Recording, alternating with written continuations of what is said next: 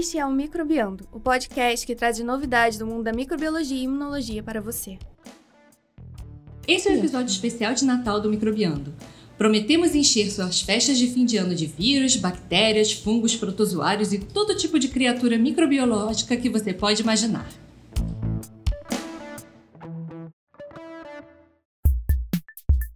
Olá, pessoal, bem-vindos ao Microbiando.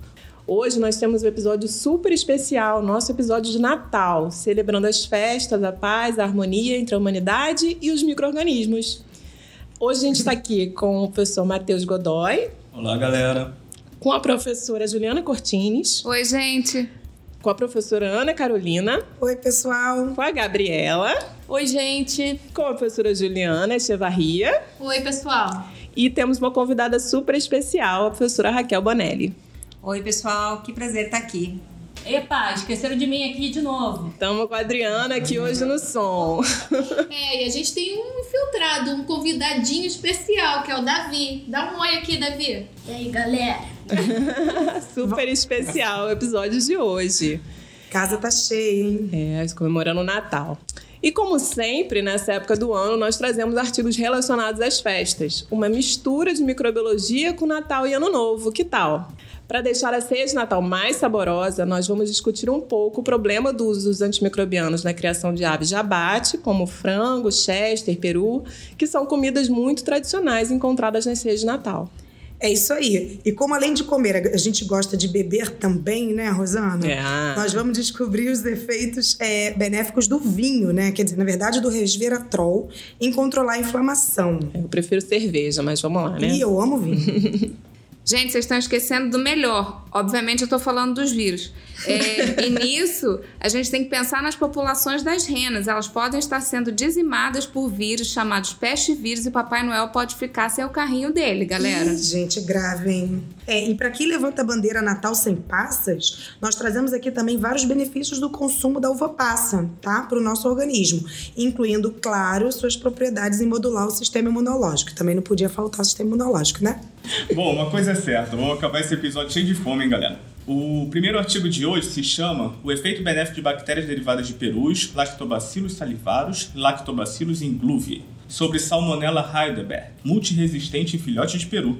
Pois é, esse artigo foi publicado em fevereiro desse ano na revista Journal of Food Protection e os autores são Gigi Thomas e Anup Johnny, entre outros, né? Um grupo da Universidade de Minnesota, nos Estados Unidos. E como nós já discutimos em um episódio anterior do Microbiando, a colonização de aves de abate por bactérias que podem causar doenças em humanos é um fato, né? Ponto. E para diminuir essa colonização, os criadores usam antibióticos. Que também promovem o crescimento das aves, mas ninguém sabe exatamente por quê, né? Pois é, acho que a gente tem uma pesquisadora especialista no assunto aqui, a Raquel. Raquel, você pode falar um pouquinho pra gente sobre essa história de usar antibióticos para promover o crescimento e a implicância disso, né? Então, isso é uma história muito antiga, né? Os antimicrobianos são usados na produção animal desde a década de 50. E até pouco tempo atrás, inclusive, eram os mesmos antibióticos que a gente utilizava na clínica médica. Mas a partir do momento que começou a se entender é, que a resistência que é, ele é, promovia, ele promove a seleção da bactéria resistente no animal, né? Que isso é um problema porque essa bactéria depois circula na sociedade. Então, cada vez mais recentemente tem se limitado as classes de antibióticos que podem ser usados na produção animal. É, e também tentado restringir esse uso, é, deixando de usar como produtor, promotor de crescimento essas classes de relevância médica. No entanto, é, os produtores ainda usam muito Uh, para fins terapêuticos, para fins profiláticos, uhum. classes médicas e outras substâncias que têm efeito antimicrobiano, mas não são usados em humanos, ainda também como promotor de crescimento. É, a gente tem noção, assim, entendo, né, usar o antibiótico para evitar que aquele uh, animal que está num lugar muito fechado contraia alguma infecção e transmita e tenha perca, né? Perda de, de ganho no, no, rebanho. Mas a gente entende também que isso promove o crescimento, não só evita infecções, mas promove o crescimento. É, a história de promover o crescimento não está totalmente caracterizada, mas é uma coisa que é medida, né? É, Acredita-se que a, que a questão do ganho de peso está relacionado com alguma modulação em microbiota, que até hoje não está bem caracterizada, assim, o que exatamente emerge ou é reprimido, mas também a inibição de infecções subclínicas. Porque o animal, o uso de antimicrobiano é, preventivo para ganho de, de peso, ele, ele, tá, ele é mais necessário nos rebanhos que estão confinados. Ele não é tão importante no rebanho livre.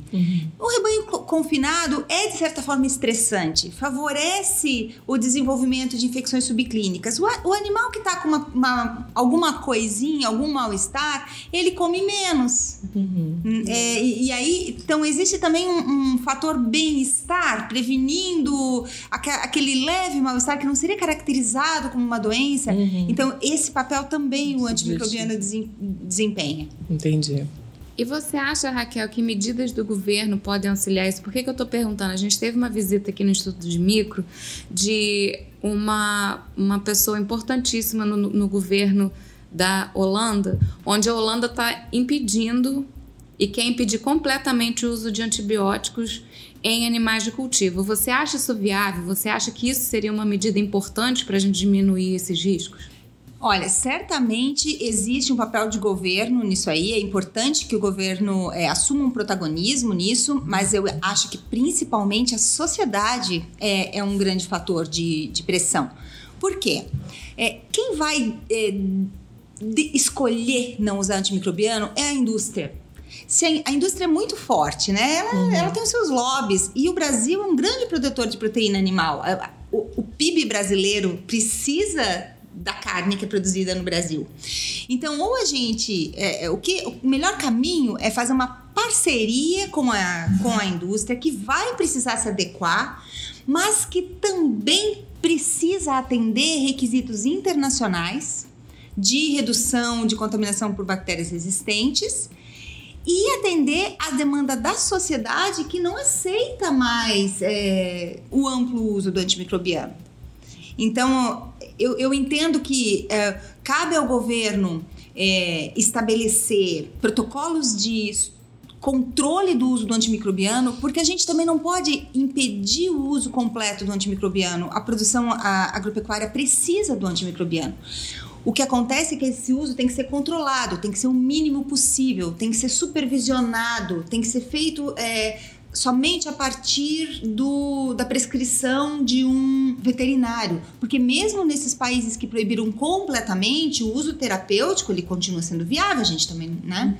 Então, assim, o, o Brasil ele tem um compromisso internacional e muito lentamente a, gente vê uma adequação, a gente vê esse tema acon- acontecendo nos congressos de produtores entrando lá e uma grande indústria de alternativas aos antibióticos se desenvolvendo. Essa história de probiótico, de ah, substâncias que melhoram o, o aproveitamento da alimentação, prebióticos, eu acho que é mais ou menos nessa nessa pegada, já entendendo que essa é uma demanda dos, dos dias de hoje, da sociedade de hoje, é, que essa pesquisa do nosso artigo se posiciona, É. né? Colocando uma alternativa. É, eu ia falar isso. É exatamente aí que entra o nosso artigo de hoje, né? Tentando é, ter uma, alter- criar uma alternativa para esse uso desenfreado de antibióticos que a população em geral já não está mais aceitando, ou não deveria estar mais aceitando. E né? internacionalmente é uma grande pressão, né? O Brasil é um grande exportador. Então, quando o mundo inteiro se posiciona contra, Uhum. o Brasil se força a se adequar. Isso aí. Na verdade, eu tô com uma, uma curiosidade mesmo. Será que a gente poderia pensar em atuar também a nível de eh, bem-estar animal para poder, assim, pensar também em como eh, conceber as instalações, né? Porque a questão do uso dos antibióticos na criação de aves é por causa da alta densidade dos animais, né? Que são mantidos nos, nos galpões. Sem dúvida nenhuma. A experiência da, da Dinamarca, da Noruega, que, que suspenderam drasticamente o uso de antimicrobiano assim, de uma hora para outra, inclusive como promotor de crescimento, e também reduzindo o uso é, preventivo, foi que logo depois se viu um grande aumento de infecções, mais rebanhos ficando doentes.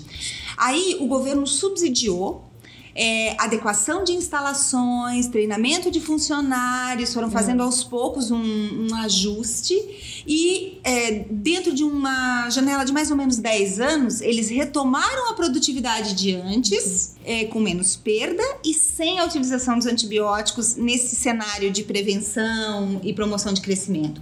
Então, certamente a zootecnia, o manejo animal, as instalações, sanidade são essenciais para que o Brasil reduza o uso de antimicrobiano. É aquilo de perder para ganhar lá na frente também, né? Que às vezes é uma mentalidade difícil de implementar. Principalmente quando tem uma coisa tão importante para o país que é a produção da, da proteína animal, enfim, essas coisas.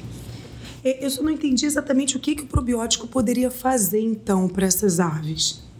É, os probióticos, eles atuam fazendo uma coisa chamada resistência à colonização, que é exatamente o que a nossa microbiota normal faz pela gente, né? No caso do- dos perus. Essa resistência é um bloqueio, é tipo um banheiro ocupado. Se já tem alguém lá dentro, outra pessoa não pode entrar. Então, se o, organismo já está coberto de bactérias benéficas, né, esses probióticos ou a própria microbiota, as bactérias patogênicas que fazem mal não conseguem se fixar. E foi isso que os autores testaram nesse artigo de hoje, um probiótico para perus. É, por favor, me diz que tem um efeito sonoro de peru para colocar aqui. Será que vai rolar? A gente improvisa, né?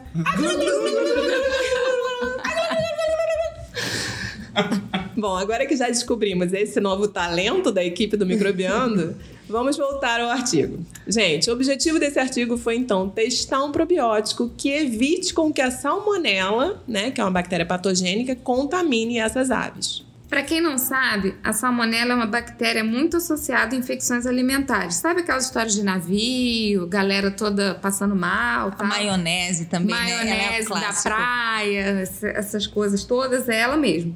E que causa diarreia, que é uma beleza. Também pode causar doenças mais graves, como por exemplo a febre tifoide. Mas são doenças diferentes, causadas por diferentes bactérias do gênero Salmonella, né? Normalmente, diferentes tipos de Salmonella causam diferentes tipos de doença. É, nesse, nesse trabalho os autores comentam que a salmonela do tipo Heidelberg, que é um serovar, né, um sorotipo dessa bactéria, é muito associada a infecções alimentares transmitidas por aves. Serovar, gente, é, ou sorotipo, né? É uma diferenciação que a gente faz entre diferentes tipos de uma mesma espécie bacteriana. Essa diferença é baseada na estrutura que fica, nas estruturas que ficam na superfície da bactéria. Tipo nós humanos, somos todos da mesma espécie, mas somos todos um pouco diferentes uns do outro, né? É, na verdade, o nome completo dessa salmonela é a salmonela entérica, subespécie entérica, serovar Heidelberg. Mas o apelido carinhoso dela é salmonela Heidelberg mesmo. E essa é uma, uma verdadeira praga nas criações das aves. Elas colonizam as aves e alguns desses sorovares podem causar doenças graves nas aves e trazer prejuízo para o criador.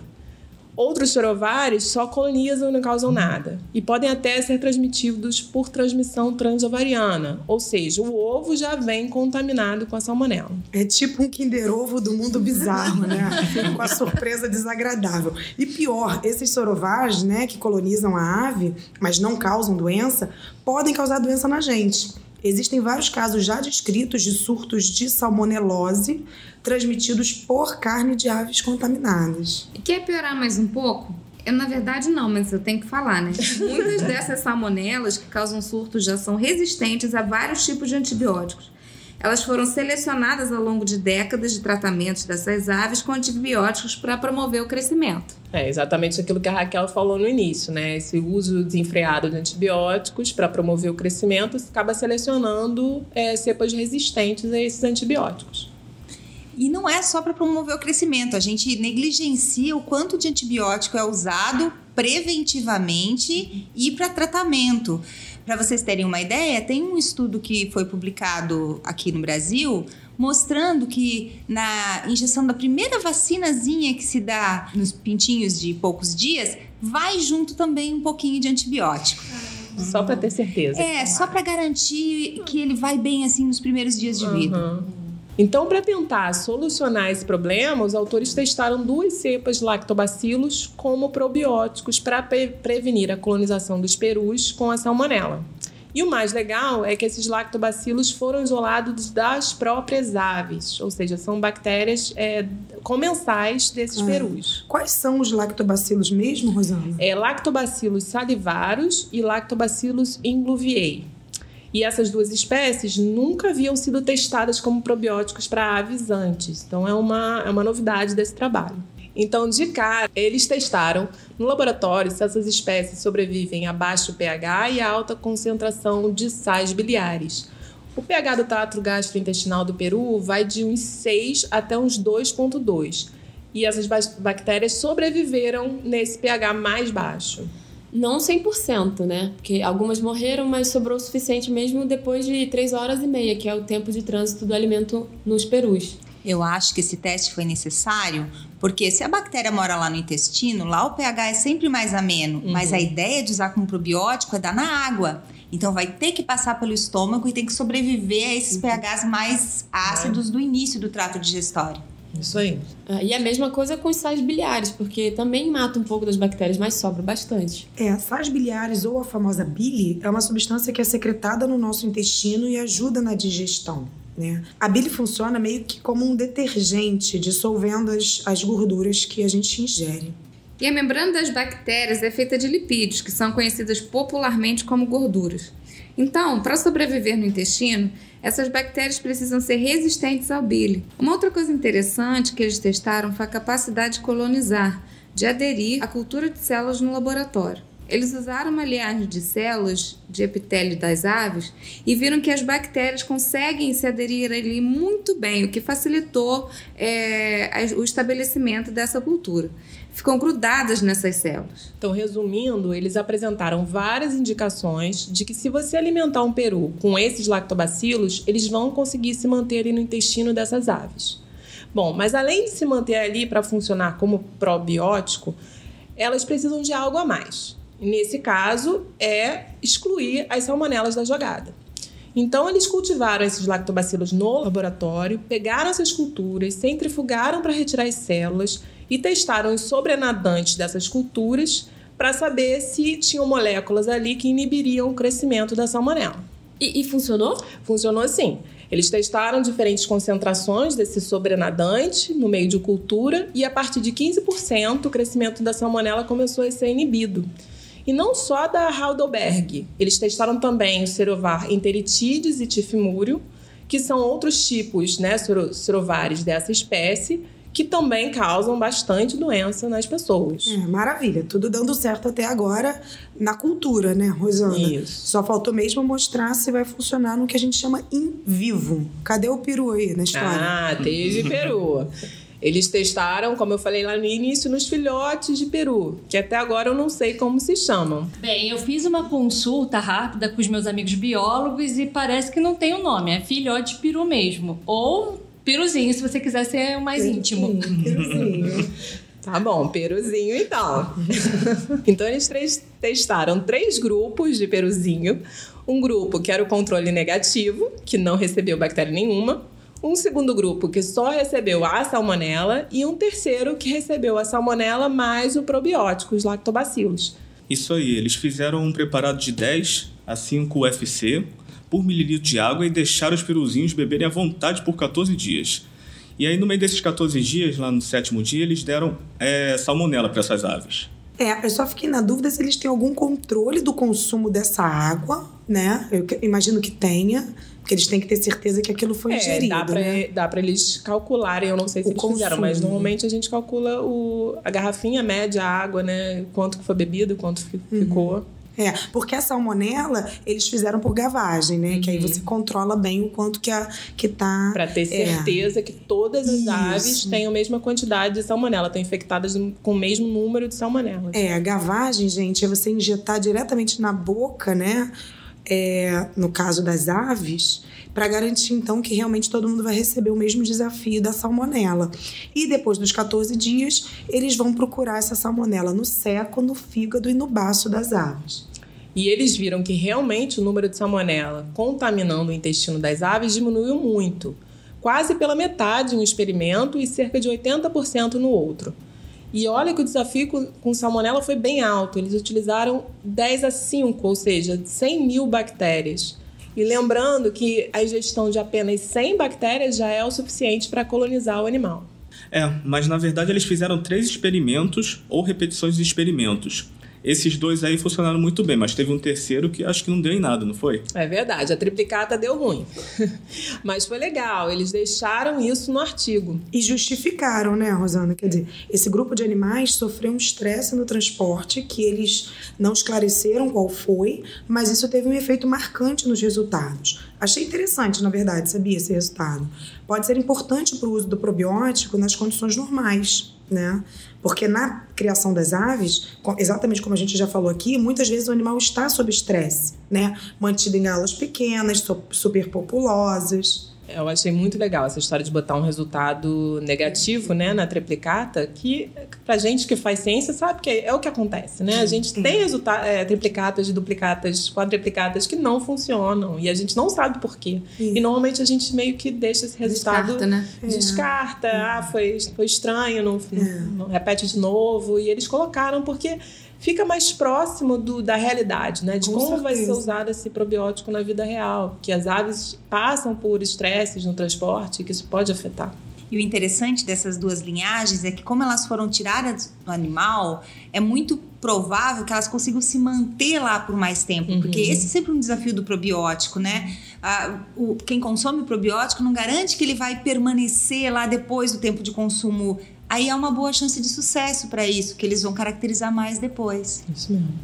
E eu achei interessante também ser colocado no texto que o fator de estresse realmente afeta qualquer tipo de, de vida, né? Inclusive os perus. Imagina na gente. Isso aí. Eu fiquei na dúvida do, do manejo do, das aves quando é criação de aves, né, orgânica. Eles não usam antibiótico, não é isso?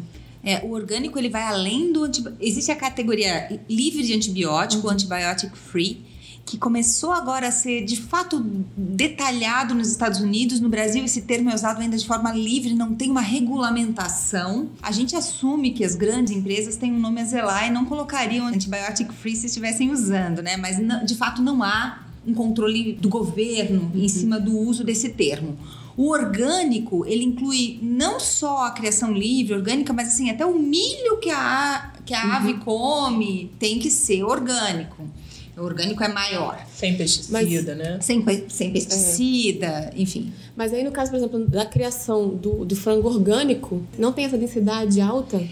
É, é livre? provavelmente não, é. Tem que, o, o orgânico está associado, inclusive, com bem-estar, né? Bem-estar do animal. O- os animais que são criados por via or- orgânica, normalmente eles são chamados aqueles cage free ou, ou free range, ou seja, eles são criados soltos, ou pelo menos eles vão ciscar uma parte do tempo. Sim. Fazer uma coisa mais Então, natural, É, né? é uma coisa mais natural, é. Mas, pessoal, a gente tem que ficar alerta, porque o fato de ser orgânico não quer dizer que não vai ter é, contaminação por bactéria resistente, tá? Já tem estudos no Brasil que mostraram colonização por bactéria resistente em animal orgânico. É, isso pode ser porque existe já muita circulação no ambiente dessas bactérias, então não é uma, uma coisa absoluta. E tem uma outra coisa também, é, depende muito da, da qualidade sanitária do lugar. Não é porque é orgânico que os animais não vão ficar doentes. Então pode ser que tenha que entrar com um tratamento num, num dado lote que de repente até nem vai ser comercializado, mas a bactéria que foi ali é, amplificada pelo uso do antimicrobiano fica depois no terreno, né? Então a, a, a história do manejo sanitário é, é a saída para conseguir abrir mão do antibiótico. Bom, gente, então é isso. Gostaram do artigo? Ou assustamos todo mundo? O pessoal não vai querer nem mais comer chester, frango ou peru na ceia. Pois é. Com relação à contaminação em aves, também tem uma dica, hein, pessoal? Processamento térmico, assar, mata o bichinho. Então, a questão é ter Cuidado com a higiene enquanto o animal ainda está cru na sua cozinha, para não levar a bactéria que está no animal para a salada que não vai ser cozida ou assada e assar seu peru e ser feliz. Perfeito. Obrigada, Raquel. É, pessoal, tô vendo aqui que tá tudo lindo, tudo legal, todo mundo no espírito natalino. Mas e se de repente não tivermos mais renas para o trenó do Papai Noel? Quem vai trazer os presentes? Olha, Davi tá preocupado. É, eu também estaria, sabe? Eu tô querendo saber quem vai trazer os meus presentes. É disso que vamos falar nos artigos sobre o peste vírus. O primeiro é o Pest Virus Infection in Reindeer, ou seja, infecção de peste vírus nas renas da doutora Madalena Larska, publicado em 2015 na Frontiers in Microbiology. E o segundo será o artigo do grupo do Wensman, na Suécia, que estudou durante dois anos a prevalência dos pestivírus em renas e publicou seus, seus resultados esse ano na Infection Ecology and Epidemiology. Vamos lá? Gente, Papai Noel está ameaçado, então? Será que a, a saúde das, das renas do Papai Noel está em risco? Então, as renas podem apresentar doenças infecto-contagiosas, como, por exemplo, a febre aftosa, necrobacilose, pasteurelose, antraz, brucelose, paratuberculose, ceratoconjuntivite infecciosa. Nossa, muita Nossa coisa, né, senhora. gente? Pois é. E além de tudo, ainda tem que entregar os presentes, né, Davi? Alguns patógenos são endêmicos em renas, como os herpes vírus de cervídeos, dos tipos 1 e 2, e os papilomavírus de Rangifer tarandos dos tipos 1 e 2. Todos eles associados aos quadros de ceratoconjuntivite infecciosa. Além disso, as renas podem ser infectadas por um tipo de vírus da família Flaviviridae, que inclusive é da mesma família dos vírus da dengue, zika e chikungunya. Incrível isso, né? Esses vírus que afetam as renas são denominados peste vírus. Apesar de poucos estudos relacionados à infecção de renas com peste vírus, existem evidências convincentes da alta distribuição destes vírus em várias populações desses animais. Mas o que são os pestivírus, Ju? Então, os, peste, os pestivírus fazem parte de um gênero da família Flaviviridae. E como eu já falei anteriormente, é, eles são parentes, embora distantes, dos vírus da dengue, zika e febre amarela. Esses vírus infectam porcos e ruminantes também, como por exemplo as ovelhas, cabras e outros ruminantes selvagens. Como as renas, né? Isso mesmo, nas renas, que são animais selvagens ou parcialmente domesticados. Mas domesticado pelo Papai Noel, né? Só por ele, né? É, a gente vai ver que o Papai Noel também é um que domestica parcialmente, mas tem mais pessoas que dependem da cultura de rena para sobrevivência socioeconômica, tá? Eu vou falar mais adiante um pouquinho. Interessante que o ácido nucleico desses vírus, os pestivírus, né, também já foi encontrado em morcegos e ratos. Sua transmissão ocorre através de contato direto, ou seja, secreção nasal, urina e fezes, ou indireto, como através dos alimentos contaminados, além da via transplacentária. As infecções podem ser subclínicas ou apresentar uma série de condições clínicas, como por exemplo diarreia, síndrome hemorrágica aguda, doença fatal aguda e a doença emaciante crônica de cervídeos. Que é uma doença que afeta progressivamente o sistema nervoso central e leva à, falta de coordenação motora, ataxia, né? Os animais ficam meio parecendo um zumbis, assim. Outros sinais incluem também a perda excessiva de peso, a sede intensa e comportamento agressivo. Cara, essas renas sofrem muito. No especial de Natal passado, a gente falou que as renas tinham uma doença que elas viravam zumbis, que era uma doença crônica, debilitante, causada por prions. Agora, essa história de peste vírus. Tadinhas. Elas estão sempre aqui no nosso Natal sofrendo. e não é com boa, boa notícia, né? Tá puxado. Estão sofrendo muito as renas. A transmissão vertical pode resultar em morte fetal, anomalias congênitas e infecção persistente por todo o tempo de vida. As infecções de diferentes animais de criação ao redor do mundo por peste vírus é um problema econômico importante no mundo todo, como eu estava falando para a Ju anteriormente. Vocês podem explicar essa história melhor, que não entendi direito? Claro, as renas são cervídeos. A espécie rena, Rangifer tarandus, inclui animais ruminantes selvagens ou semidomesticados da subfamília Capreolinae, família Cervidae. Existem cerca de 4 milhões de renas no mundo, de diferentes subespécies. As duas principais subespécies são a Rangifer tarantus eurásia e a Rangifer tarantus caribou, da América do Norte. Especificamente para as minorias étnicas indígenas, a criação de renas tem grande importância, tanto socioeconômica quanto ecológica. Né? Pois é, as doenças infecciosas que se espalham por esses rebanhos podem impactar não somente a população desses animais propriamente, né? Mas também pode levar à extinção dos animais. E igualmente pode levar a alterações irreversíveis nos territórios selvagens do hemisfério norte. E é claro, mudanças culturais para populações humanas que dependem dessa prática da criação de renas. A intensificação da criação de renas e a importação das diferentes subespécies para locais novos pode facilitar a transmissão de patógenos inter e intraespécies. Pois é. Então, em relação aos pestivírus, foi confirmada a presença de anticorpos contra esses vírus em renas do norte da Europa e da América do Norte. Uma vez que no teste foi utilizado o vírus da diarreia bovina do tipo 1, ou BVDV1, como referência, pode-se dizer que esses animais soropositivos tiveram infecção pelo BVDV1. Ao tentarem estabelecer qual peste vírus seria responsável pela infecção de renas na Suécia e renas selvagens da Noruega, os autores verificaram que a soroprevalência do BVDV1 era zero, enquanto chegava a 70% nas renas caribou do Canadá. É, anteriormente já havia sido experimentalmente demonstrada a suscetibilidade de renas à infecção por esse vírus da diarreia bovina do tipo 1, né? Que apresentaram sinais clínicos que incluíam diarreia com muco e sangue e é, corrimento nasal mucopurulento, né? Meio com pus. No entanto, nenhum pestvírus já foi isolado de renas selvagens ou é, essas semi-domesticadas. É, o único peste vírus isolado de renas foi a partir de um caso fatal em uma rena de um zoológico na Alemanha. Esse vírus foi relacionado a um outro peste vírus chamado de Border Disease Virus, BDV, o qual causa, causa doença em ovinos.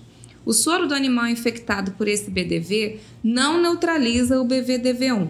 Logo, Diante desse cenário, é possível que a prevalência de infecções por peste vírus esteja subestimada nas populações de renas, já que existe a possibilidade que os pestivírus que circulam em renas selvagens seja provavelmente uma espécie viral do tipo BDV, específica de renas. Em um outro artigo publicado este ano, foi novamente descrita a circulação de peste vírus nos países nórdicos, mas dessa vez incluindo na terra do Papai Noel, a Finlândia. Ih, ó, tá chegando lá, gente.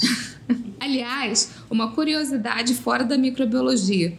Vocês sabiam que na Finlândia todas as cartinhas para o Papai Noel seguem para o endereço código postal 96930 Arctic Circle Rovaniemi. Lá eles respeitam mesmo a cultura do Papai Noel. Portanto, ter um vírus circulante que afeta principalmente as renas pode ter um impacto socioeconômico incalculável. Gente, que fofo, eu não sabia. Pois é, dica do microbiano. Se quiser mandar cartinha pro Papai Noel, use esse endereço aí que vai chegar lá direitinho. Aí, Davi.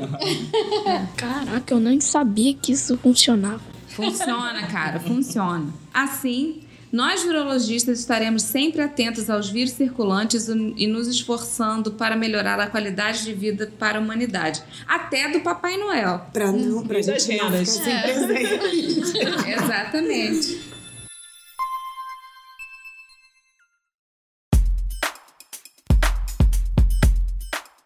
Bom, pessoal, mal entrou dezembro e já começam aqueles memes sobre a uva passa na ceia natalina, né? É, esse assunto é polêmico. Eu não é. gosto. Ah, eu adoro. Vamos fazer uma votação, gente? Eu gosto de uva passa. É.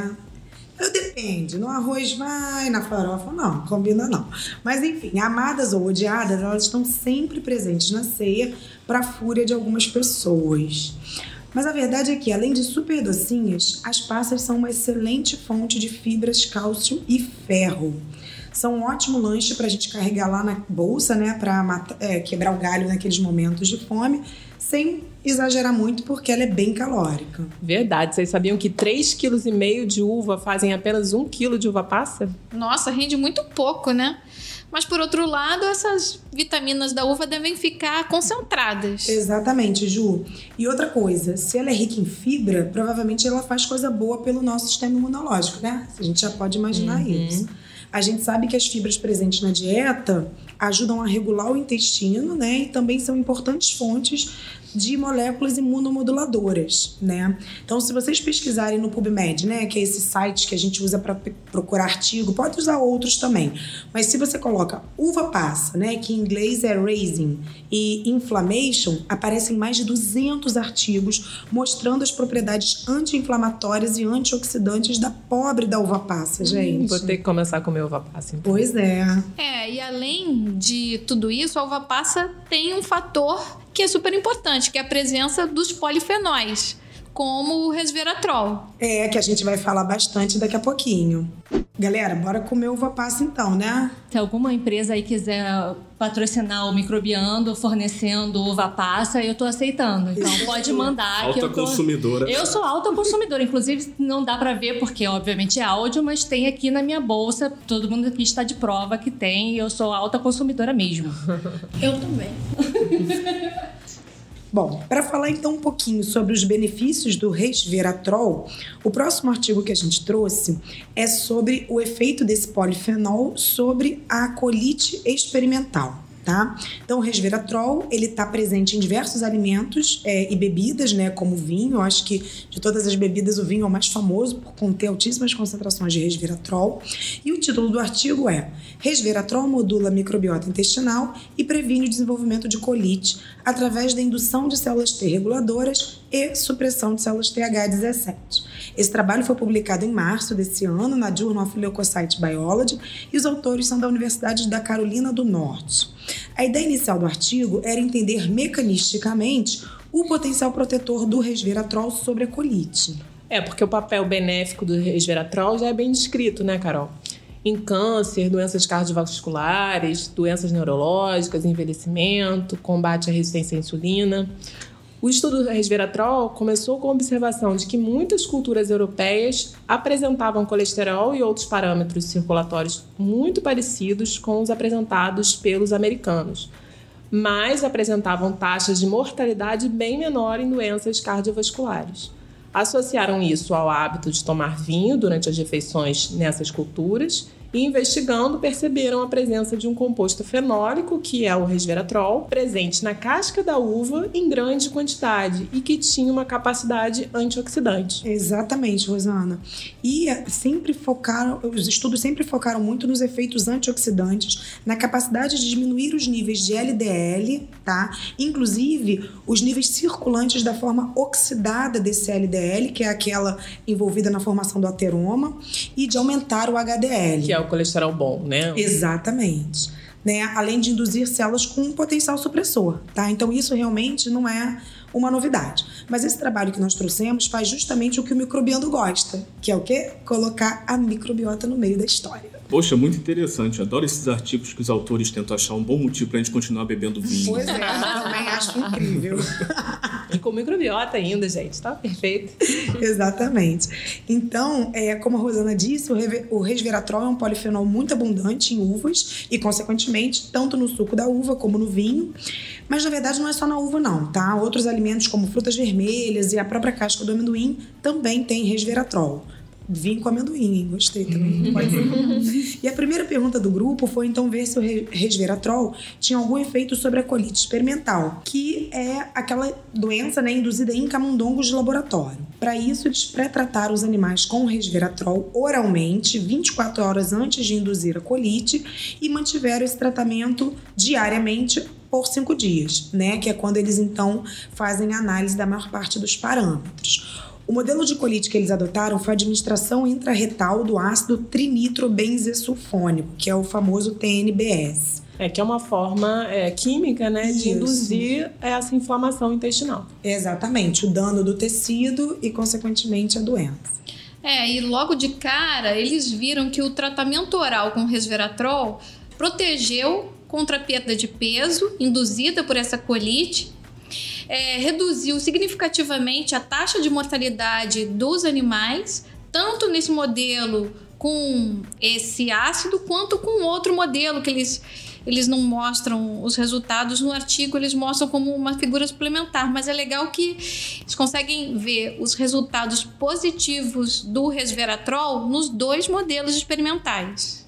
Isso mesmo, Ju. A mortalidade caiu de quase 50% para zero. O resveratrol reverteu também o encurtamento do colo, né, que é uma característica bem clássica dessa doença experimental.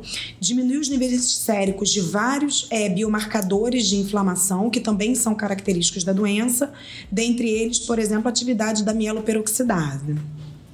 É, e um outro ponto bem legal foi que eles fizeram um ensaio de cinética e avaliaram no dia 0, no dia 3, no dia 5, após a indução da colite, e viram por colonoscopia uma redução drástica né, do score clínico da doença nos animais tratados com resveratrol. Isso quer dizer o quê? Que parece mesmo que a doença está mais branda nesses animais que receberam esse, esse resveratrol. É, exatamente. Indo mais a fundo ainda nos parâmetros da doença, em seguida eles analisaram histologicamente o cólon e viram que o resveratrol reduziu o infiltrado celular, né, que é, uma, é um indicativo de inflamação, célula infiltrando no tecido, e atenuou a perda da estrutura de mucosa.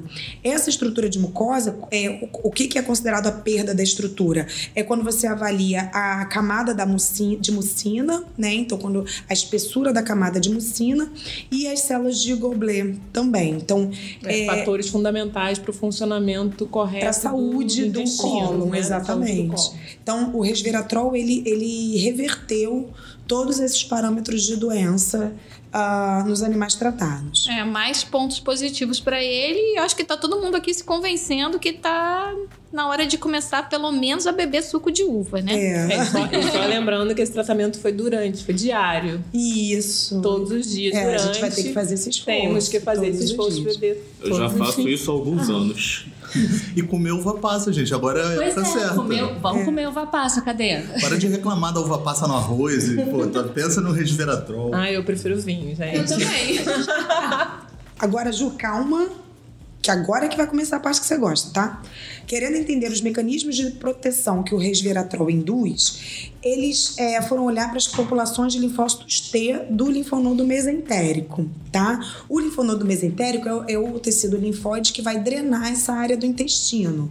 Drenar, quando a gente diz, é ele que é, ele vai ser um tecido linfóide importante, onde respostas imunológicas vão acontecer contra o que está acontecendo no intestino. Tipo, digamos linha de assim. frente para o que vai acontecer no intestino. É o Isso. primeiro contato imunológico, né? É, temos órgãos linfóides no próprio intestino, células imunológicas intraepiteliais. Então, ele é um órgão linfóide é, de drenagem mesmo do que acontece no intestino. Quer dizer, você tem toda uma resposta imunológica local e você tem o linfonodo mesentérico, né?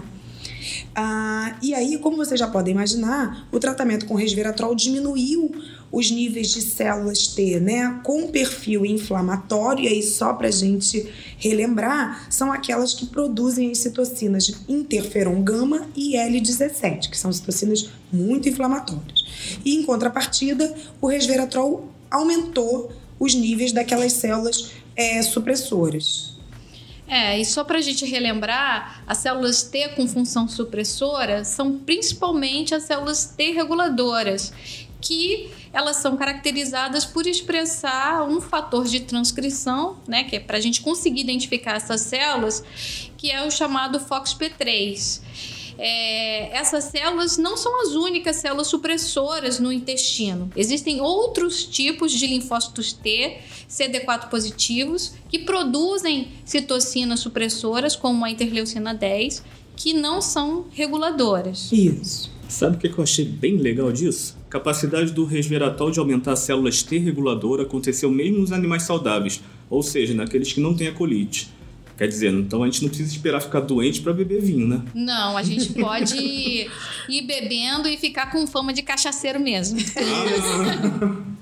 Bom, é, como não poderia ser diferente, né? O próximo passo deles foi olhar o quê? O quê? O quê? Quem adivinha? Microbiota. Microbiota! Claro. Para não dizer que não falei das flores, né, gente? Nesse trabalho, eles coletaram amostras do material do cólon, fazendo um flush, o que eu também achei bem legal. Eles não usaram, é, não fizeram a análise da microbiota das fezes, né? Como é o costume. A gente já falou isso aqui, né, Leandro? Que as espécies presentes nas fezes não necessariamente São as mais aderidas representam ao epitélio intestinal. Exatamente. Então, eles fizeram um flush do colo e, a partir desse material, fizeram o sequenciamento do RNA ribossomal 16S para analisar a composição dessa microbiota. Mas todo mundo sabe que a colite ela induz uma desbiose. Carol, agora conta pra gente qual foi a novidade que eles encontraram nos animais tratados com resveratrol. É, Ju, na, a novidade foi que o tratamento com resveratrol reverteu bastante essa desbiose induzida pela colite, tá? Então, espécies cuja frequência aumentaram durante a colite como bacteroides acidifaciens, foram reduzidas após o tratamento com resveratrol, enquanto que outras, né, que foram diminuídas na microbiota disbiótica dos animais doentes, como Ruminococcus gnavus, foram restabelecidas com esse tratamento, que é uma característica da disbiose. Umas espécies aumentam, outras diminuem, né? É, e outra coisa que eu achei que você gostou muito desse artigo foi que eles encontraram que esses dados da microbiota foram compatíveis com os resultados da dosagem dos ácidos graxos de cadeia curta no conteúdo fecal. A doença que reduzia muito os níveis de ácido butírico e acético é, foi totalmente revertido pela a ação do resveratrol. É, Ju, confesso que eu gostei mesmo. Só pra gente lembrar pro pessoal, esses ácidos graxos de cadeia curta, também eu falo sempre deles aqui, são metabólitos produzidos pela nossa microbiota intestinal a partir da fibra, da fibra que a gente come, né? Que é aquele carboidrato que a gente não consegue digerir. Quanto melhor, né, entre aspas, quer dizer, quanto mais saudável a microbiota, maior será a produção desses metabólitos, que por sua vez fazem um feedback positivo em manter uma microbiota saudável, tá? E esses ácidos graxos fazem coisas assim maravilhosas para o nosso organismo, principalmente sobre o nosso sistema imunológico. São imunomoduladores, anti-inflamatórios. Então, realmente essa correlação foi incrível. Nossa, eu achei que esse artigo é super completo, né? Ele analisa a parte imunológica, a parte da microbiota e vai além nessa parte de fibra. É. Bem completo. Eu achei bem, bem interessante. E ainda não fica por aí, não, porque Pois é. eles foram além disso. Que para fechar com chave de ouro ou de barro, Que nojo, não tinha a menor graça, mãe. eles mostraram que os efeitos benéficos do resveratrol podem ser transferidos pelo simples transplante fecal da microbiota dos animais que foram tratados. É isso aí. Então, eles tratam camundongos com um coquetel de antibióticos para depletar a microbiota deles e repopulam essa microbiota, né, através da transferência de fezes doadas por um outro animal. Esses animais doadores são quem? São os animais que estavam com a colite e que receberam ou não o resveratrol, ou seja, os mesmos animais dos experimentos anteriores. Ou seja, nesse caso não teve esse tratamento de resveratrol. Não, nesse, ele só reviu a microbiota. Isso. E a microbiota, sim, é que no animal doador esteve ou não, Não na presença do resveratrol. Exatamente. E o resultado ficou bem impressionante. A microbiota dos animais doentes tratados com resveratrol promoveu menor perda de peso, maior comprimento do cólon e melhora nos parâmetros de colonoscopia, além de reduzir os níveis dos biomarcadores séricos inflamatórios. É, e aí é tudo bem fechadinho, porque em paralelo a isso tudo, também apresentaram mais células Treg, FOXP3 positivas, e menos células CD4 produtoras daquelas citocinas inflamatórias, interferon gama e L17. Ou seja, o efeito do tratamento com resveratrol, ele foi completamente mimetizado pela simples transferência da microbiota dos animais que receberam esse resveratrol sem a necessidade desse polifenol diretamente no animal, né? É, esse trabalho foi muito legal. Que quer dizer que, além das propriedades já conhecidas, antioxidantes, anti-inflamatórias do resveratrol, eles também estabeleceram é, uma ponte entre os efeitos desse polifenol com a microbiota e a modulação do sistema imune, causando um impacto super positivo no prognóstico de doenças inflamatórias né, do intesti intestinais. Isso. É, isso é importante reforçar, pessoal. Então, esse trabalho ele não é exatamente inovador no sentido do resveratrol na colite.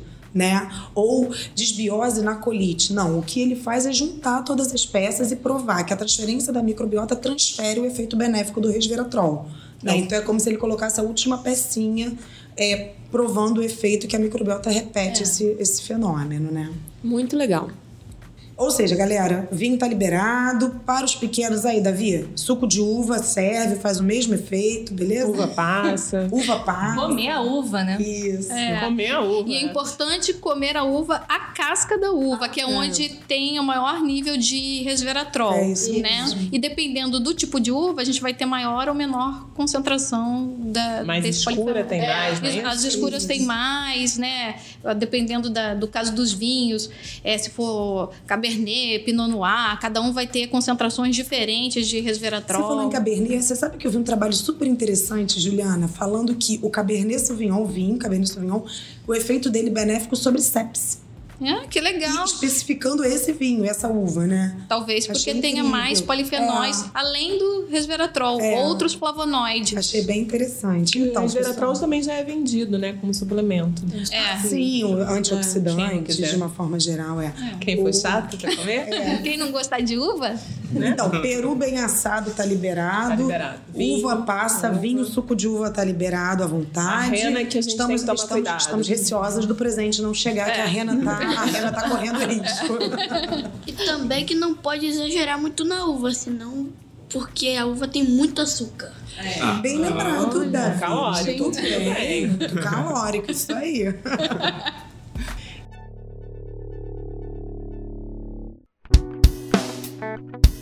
E é isso, esse foi o episódio especial de Natal do Microbiando. Todos nós aqui desejamos um excelente final de ano para os nossos ouvintes, com muita paz, saúde, felicidade e conhecimento para 2020. É isso aí. Ho, ho, ho. Alguns artigos também, né? Sim, é bom. Agradecemos muito a participação de vocês, os downloads, todas as mensagens. Muito obrigada. Nós esperamos que vocês tenham aproveitado essa temporada e ano que vem tem mais, sempre com novidades. Se vocês quiserem dar um presente pra gente, eu tenho uma sugestão. Piramidem o podcast Microbiano para algum amigo que vocês achem que possa se interessar pelo assunto. Piramidar, esse verbo é novo pra mim, mas eu gostei. Vou piramidar É novo, nossos piramidar. podcasts. e deixem cinco estrelinhas e um comentário pra gente. Isso é muito importante para dar visibilidade ao podcast. E se surgir alguma dúvida sobre o que foi dito, mande uma mensagem pra gente nas redes sociais, no arroba microbiando ou pelo nosso e-mail microbiando.micro.frj.br. Se quiser elogiar ou só conversar, manda uma mensagem também. Mas nós estamos entrando de férias, então só vamos responder depois do carnaval, não é isso, gente? É claro, óbvio. Brincadeirinha, não vamos deixar nossos ouvintes tanto tempo a ver navios. Aguardem aí um episódio no meio da temporada, um especial de verão. Ah, eu gosto, hein? O especial de repente de praia. De sol, axé. Água de coco. férias. O podcast Microbiano tem o apoio do Instituto de Microbiologia Paulo de Góes e do Instituto de Biofísica Carlos Chagas Filho, ambos da FRJ. Além disso, temos apoio da SBPC, da SBI, da SBM, da SBV, do site A Ciência Explica e do Marketplace iBench. Esse episódio foi produzido por toda a nossa equipe do Microbiando e editado por Leandro Lobo e Cid Cleilira. A trilha sonora do Microbiando foi produzida por Daniel Vasquez. Galera, valeu. Até 2020. Tchau, Feliz tchau, Natal, gente. pessoal. Feliz Natal. Tchau. Feliz Natal. Tchau, gente. ップ。